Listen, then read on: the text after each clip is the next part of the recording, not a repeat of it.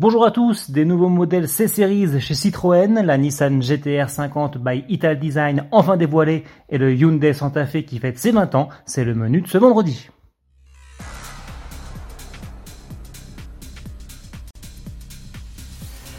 Citroën continue de décliner la série spéciale C-Series à travers sa gamme. Après le C3 Aircross, le C4 Cactus et la C3 restylée, c'est au tour des C5 Aircross et Grand C4 Space Tourer d'adopter cette nouvelle finition.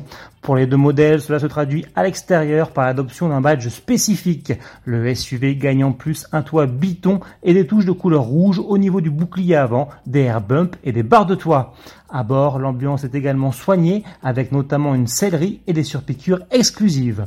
Placées au cœur de la gamme entre les finitions Feel et Shine, ces nouvelles versions C-Series disposent notamment d'une climatisation automatique, d'une caméra de recul et d'un GPS. Les prix n'ont pas encore été annoncés, mais les commandes seront ouvertes dès le 1er juin. Elle est enfin là. Présentée sous la forme d'un prototype en 2018, la Nissan GTR 50 by Ital Design vient de se dévoiler pour la toute première fois dans sa version de production. L'événement a eu lieu le 20 mai dernier sur le circuit Tasio Nuvalori de Cervesina au nord de l'Italie où l'auto a été en grande partie développée. Créé conjointement par Nissan et Ital Design pour célébrer le 50e anniversaire de la GTR 50 et du bureau de style italien, ce modèle est une version radicale de la GTR Nismo. Les dimensions de la supercar japonaise ont en effet été revues à la hausse et son agressivité a encore été accentuée grâce notamment à une ligne de toit abaissée et des phares aiguisés.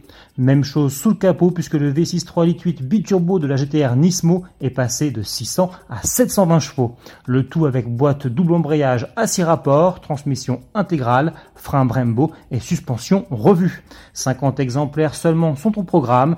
Tous n'ont pas trouvé preneur et chacun d'eux sera entièrement personnalisable. Mise à prix 990 000 euros hors taxe. Les premières livraisons sont attendues à la fin de l'année. On termine avec un anniversaire, celui du Hyundai Santa Fe qui souffle cette année sa 20e bougie. Le grand SUV sud-coréen a en effet été dévoilé en 2000 sur le salon de Genève, mais n'est arrivé dans les concessions européennes qu'en 2001. Il s'agissait alors du tout premier SUV Hyundai sur le vieux continent. Avant tout pratique et robuste à son lancement, le Santa Fe a peu à peu évolué au fil des années en termes de design, de sécurité et de technologie, inaugurant régulièrement de nouveaux équipements pour la marque. Vendu depuis ses débuts à plus de 5,2 millions d'unités dans le monde, dont près de 50 000 en France, le Santa Fe est aujourd'hui dans sa quatrième génération. Et Hyundai annonce que celle-ci sera prochainement restylée pour être lancée dans le courant de l'été. Rendez-vous donc au mois de juin pour découvrir le Santa Fe de 2020. Salut